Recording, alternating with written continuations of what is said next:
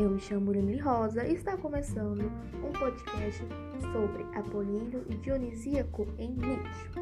Apolíneo e Dionisíaco são deuses superiores a todos e idolatrados, que surgiram das forças contrárias, que são conflitos entre noite e dia, ar e fogo, terra e água, entre outros.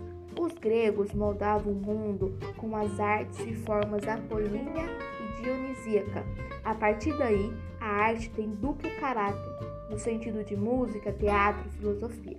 Passa a ter esse duplo caráter de apolíneo e dionisíaco. Apolo, deus da beleza, e dionisíaco é o deus do vinho.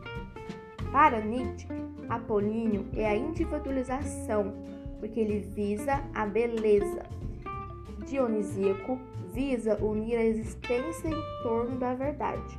Apolíneo cria a forma perfeita e bela, a forma estética de como deve ser.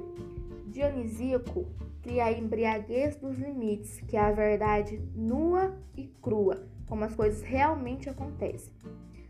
Apolíneo é a ilusão da realidade, porque ele só gira em torno da beleza e da perfeição e não mostra como o mundo realmente é. Já Dionisíaco concorda que Apolíneo é uma ilusão. O cristianismo em Apolíneo surge como um reforço da ilusão.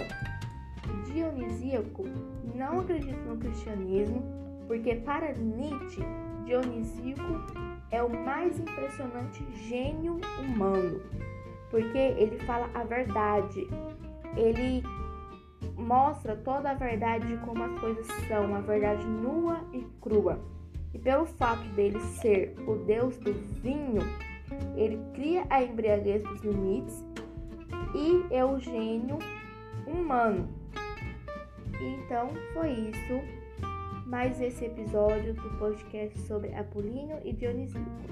Tchau, até mais!